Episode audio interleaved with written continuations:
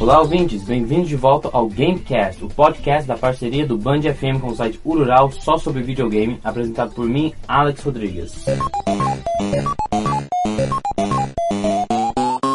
Hoje tem meu amigo Noah Hernanda Beccari, ele vai participar deste bate-papo comigo hoje. Tudo bem com você, Noah? Tudo em cima, Alex. Obrigado por ter me convidado. É um prazer participar desse podcast, ainda falando de uma das minhas séries favoritas de videogame. Ah, que nada, mano. E a série que a gente vai falar hoje de videogame, que é uma das séries de jogos mais clássicos que existem, é o Crash Bandicoot. Que esse mês fez 23 anos desde o lançamento do primeiro jogo. Uou!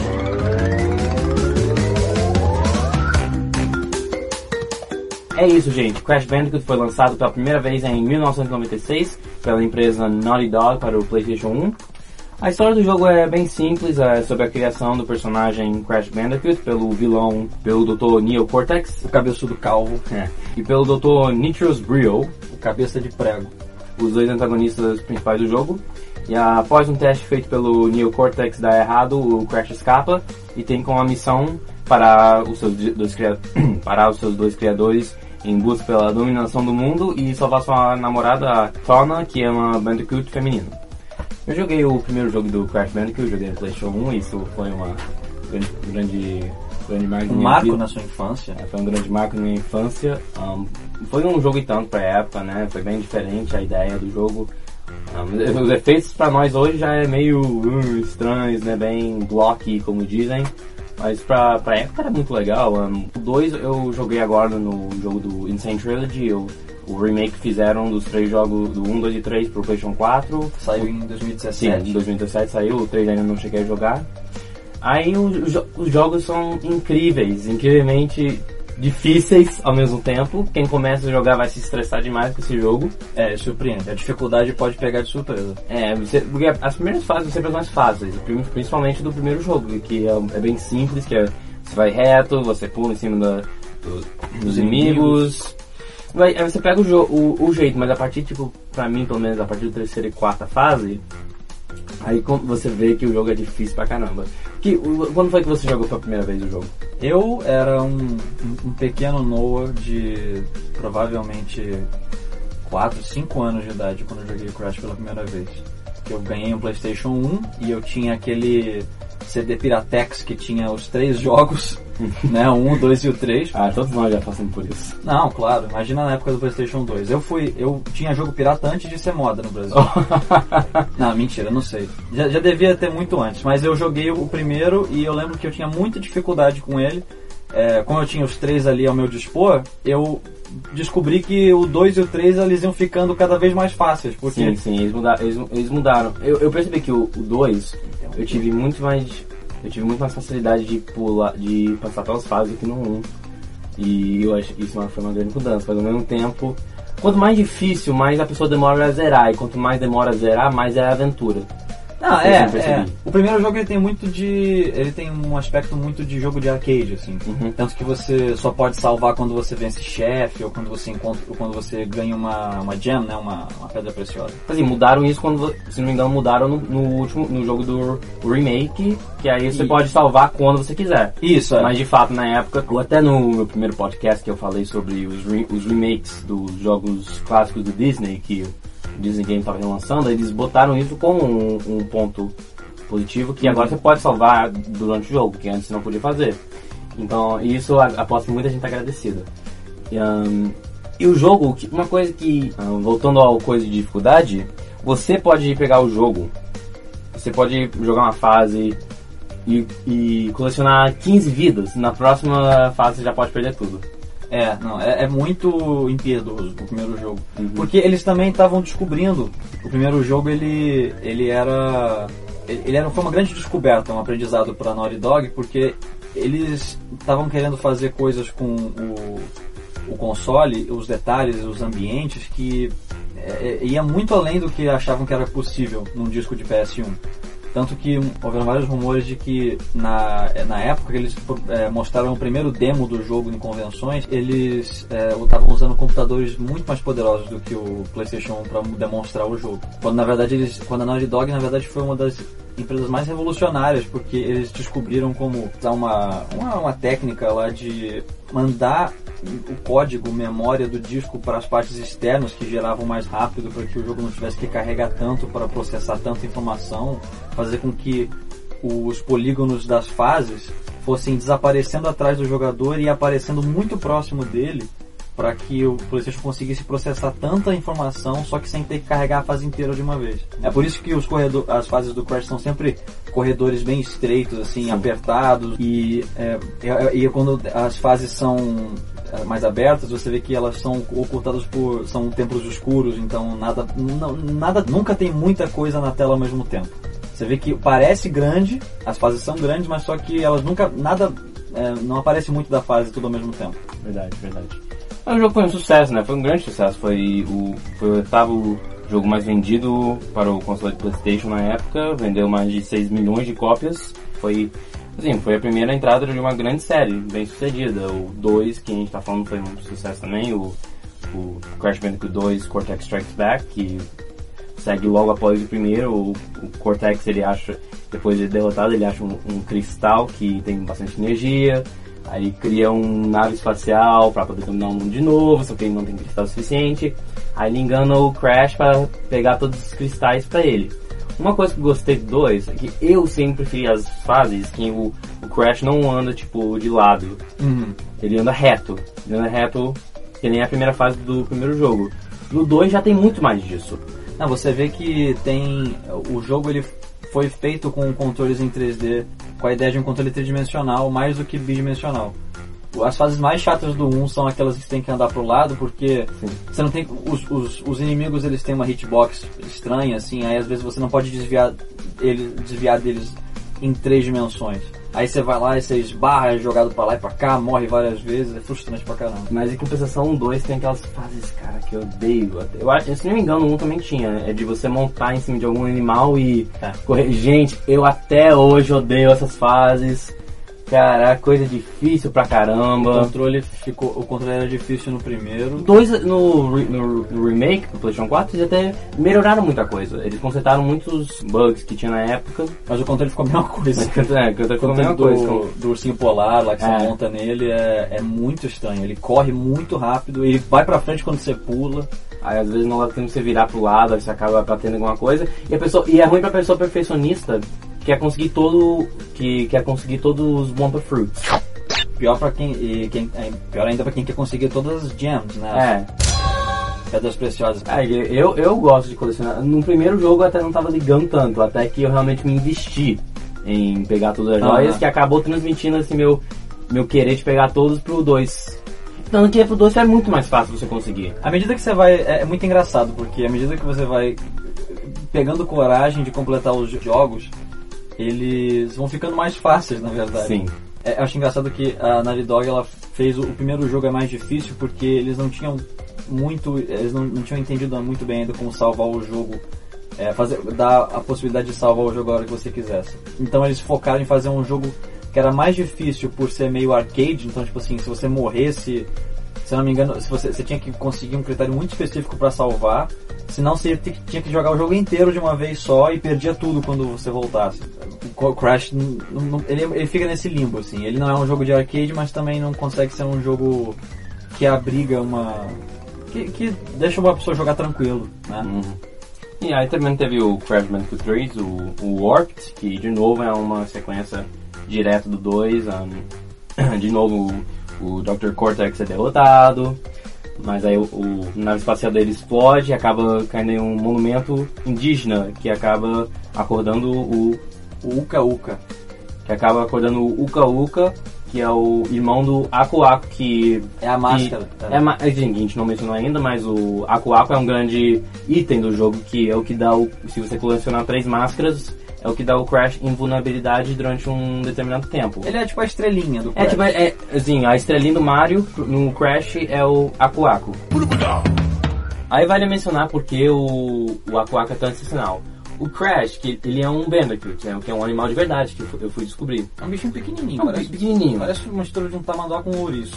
É, aí ele ele é um mutante praticamente, que tem os poderes dele, ele é, ele é bem forte mas ao mesmo tempo ele é muito fraco. Qualquer coisa mata ele. A coisa mais sim mata ele. O que mais irrita é aquele negócio de só, só de raspar no Crash, você já morre. A morte dele é, é uma coisa que persegue o Crash tanto que começou a virar até uma, uma piada. Virou parte do gameplay a partir do Uhum. segundo, porque você morre de várias formas diferentes e tem várias animações específicas para as mortes do Crash. É, Aí, ahn, então, é, realmente, o Aku Aku é, é, é ele ajuda bastante. E, e você, assim, eu percebi isso muito, que eu chega ao ponto que você nem consegue cons- conseguir o Aku Aku tanto. Que eu já passei por várias fases sem conseguir o, a máscara inteira. No primeiro? no primeiro jogo. Aham. Eu consegui só, muitas vezes, conseguir uma ou duas máscaras, que acaba ajudando. Porque dependendo da fase, o Aku Aku até não ajuda tanto, porque você fica dando uns leap of fates. Você fica se jogando em uma situação, em alguma parte do jogo do, do 1, exceto em situações de você, das fases que são retos. Porque daí você consegue ver o que está no seu caminho. Já no. Já no, nas outras fases não dá pra saber. Então se você, se você cai de um penhasco, você morre. Mas ainda Mesmo aquela- com um Aku. É, se você falou de. É, perdão seu inglês, você falou de leap of faith, né? De um pulo de fé, um pulo no escuro, né? É, isso é bem literal naquela fase do, do 1 em que a fase inteira é escura e você depende. Sim, Sim. duas fases. Uma fase você foi pegar o caminho normal em que você tem que pegar o, o Aku Aku e ele é a sua luz na, na fase, senão Sim, fica tudo é, é essencial. Ele, eh, se não conseguiu o Aku Aku, você já perdeu. Como eu odiava aquela fase final. Não, eu odeio até hoje, muito obrigado. Então, é, o, aí o Aku Aku é um parceiro do Crash. E aí o Uka Uka, que é o vilão principal no 3, ele acaba, digamos, fazendo uma parceria com o Cortex. É, você descobre que ele tava que o Cortex estava trabalhando pro Uka Uka esse tempo todo. Ele fala, ele, ele menciona aqui. não sabia, não sabia. É, na história do jogo, é porque você não jogou o 3. não, o né? 3 não, não cheguei a jogar ainda. Na, na, na história do jogo, você vê o Uka Uka reclamando com o Cortex, falando que Eu te dei instruções específicas, você me falhou de novo. assim, ele tem uma, todo um jeito ameaçador, assim, que.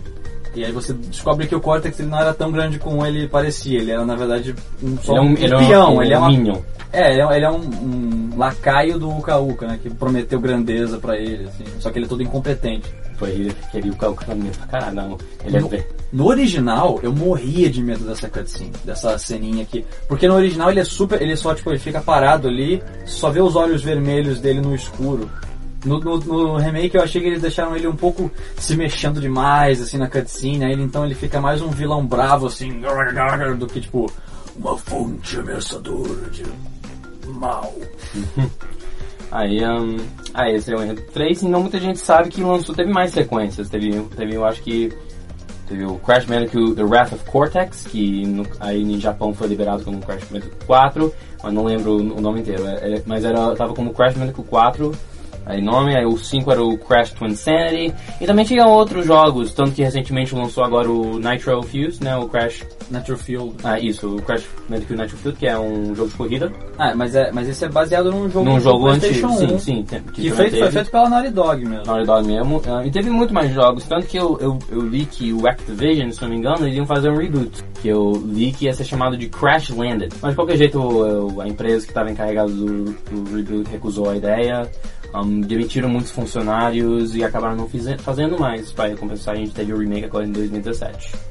É, é que eles, tiveram. um- um- o estúdio teve um corte grande de, de verba. Aí eles tiveram que demitir um monte de gente, cancelar vários projetos. Aí esse Crash Land. Eu já vi até. Já vi até cutscene, assim, tinha um estilo todo é, mais simplificado, mas acabou que foi tudo pelo ralo, porque.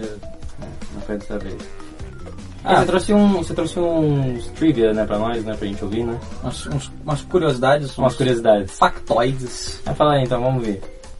É, ape- apesar do, do Crash 1 ele ser parecer o mais limitado de todos graficamente, ele foi um dos mais revolucionários, porque foi um dos primeiros jogos em 3D é, junto com o Mario 64, né? E, e foi um dos primeiros a fazer essa fazer um jogo de aventura com personagem em 3D. Tanto que chamavam ele, é, os criadores do jogo ficaram chamando ele no- durante o desenvolvimento de o Sonic's Ass Game. Sério. Porque ele, eles diziam que era como se você estivesse jogando Sonic, mas só que você estivesse olhando pra bunda dele. E é, o Crash, por exemplo, o, o nome original do Crash não era Crash. Os nomes originais do Crash é, era. Ele seria um, um Wombat original e ele poderia ser chamado de. Ele estavam pensando em chamar ele Willy the Wombat ou Ozzy the Otzel, mas eles eles acharam que isso ia ficar muito estranho, assim, muito muito meio, meio assim bobinho, né? Então eles quiseram dar uma atitude um pouco mais agressiva, um pouco mais É, Crash, anos 90. Crash Bandicoot é bem melhor do que Willy the Wombat. E aí eles usaram essa- o nome, o fato dele quebrar caixas pra chamar ele de Crash, porque Hum, ele quebrava ah, qua- ele Crash, né? Ele bate nas caixas. Criativo, criativo. Eles se inspiraram muito no Sonic, né? Eles tinham essa referência do É, se Sonic. você olha, ele, ele tem, tipo, os sapatos e tal, o fato que ele só tem uma calça, um- o jeito que ele anda, um pouquinho. Ele tem um comportamento também um pouco Cabelo rebelde. dela. Ele tem um negócio meio anos 90, assim, que o Sonic também tinha.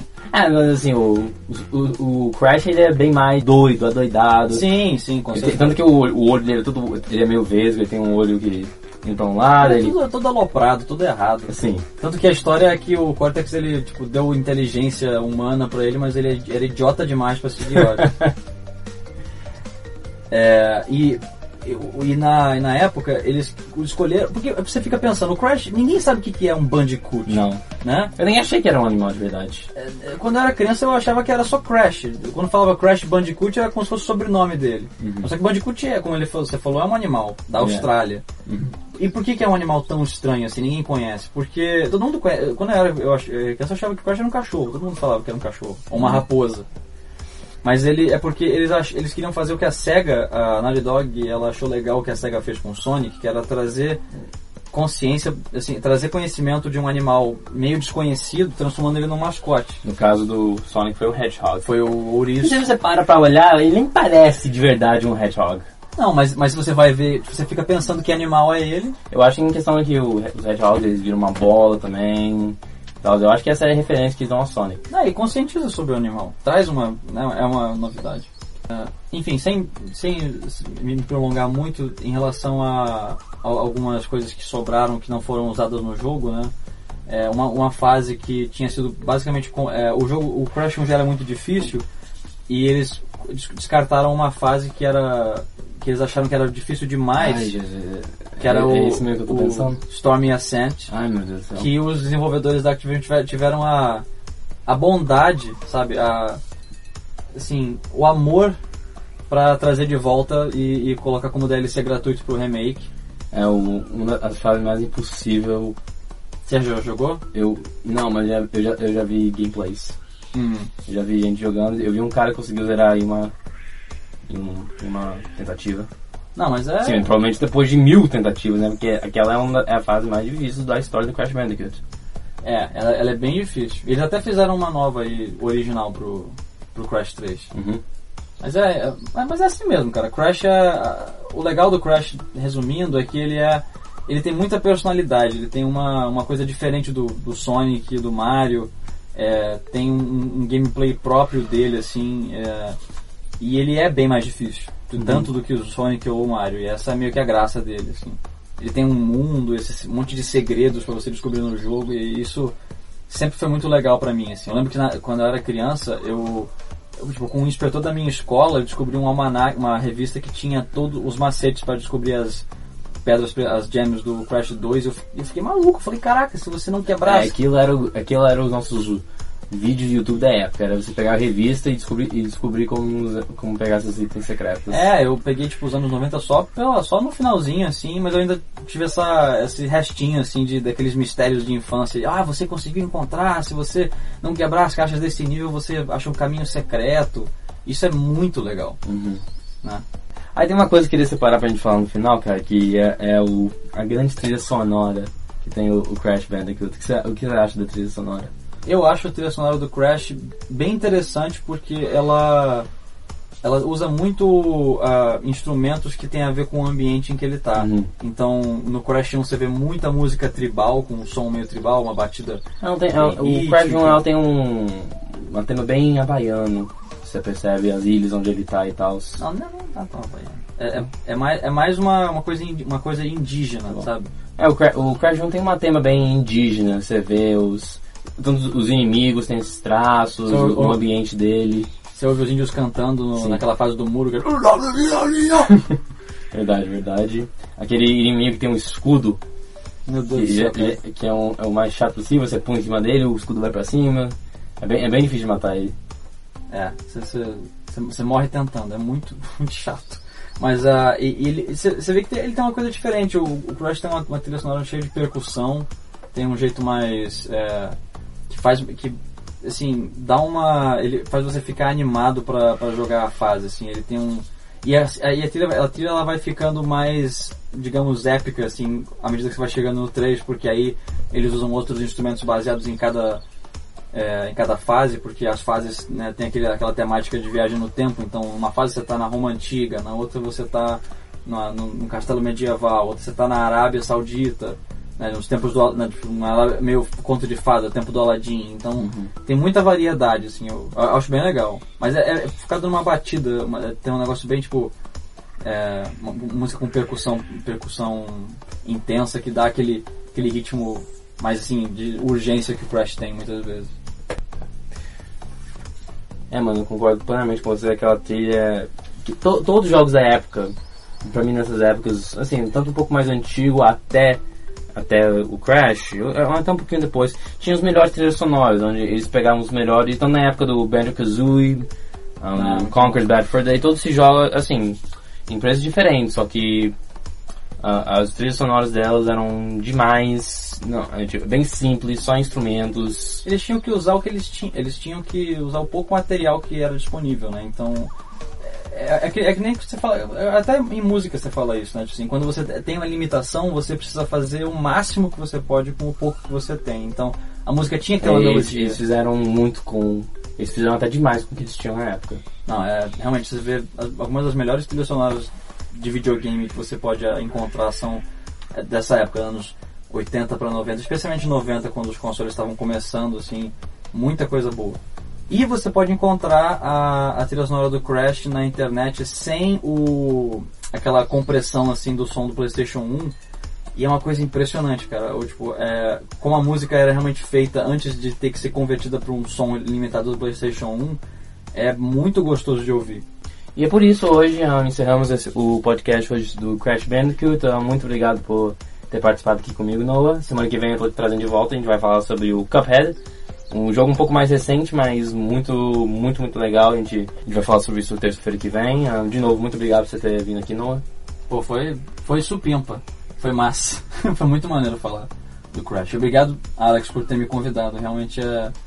Eu nem sei como agradecer. É muito maneiro.